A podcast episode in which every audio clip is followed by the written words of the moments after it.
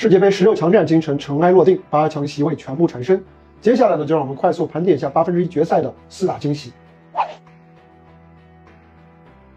最令人惊喜的呢，毫无疑问是葡萄牙。C 罗三十一场国家队首发记录虽然终止了，但是呢，人才济济的葡萄牙的进攻呢却是更为犀利。面对以防守著称的瑞士，居然打进了六个球。小将拉莫斯在自己的世界杯处子秀上就上演帽子戏法，展现出了全能中锋的潜质。而随着 C 罗呢成为重要的战术补充。进化当中的葡萄牙的进攻手段也会变得更为丰富。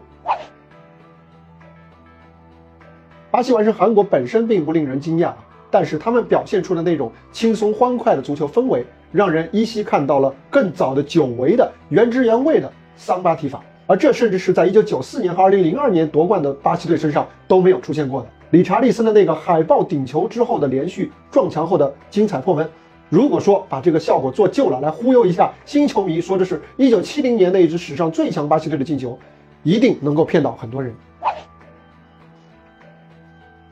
自从一九八六年引入十六强赛以来呢，还没有哪一届世界杯在这一阶段打进过多达二十八个进球，球迷可以说是大饱眼福。爆冷方面呢是只有摩洛哥爆冷，哎，等等，为什么冷门少也可以算是惊喜呢？因为到了八强，相信再博爱的球迷啊，也希望看到更多火星撞地球的强强对话。所以呢，没有惊喜就是最大的惊喜。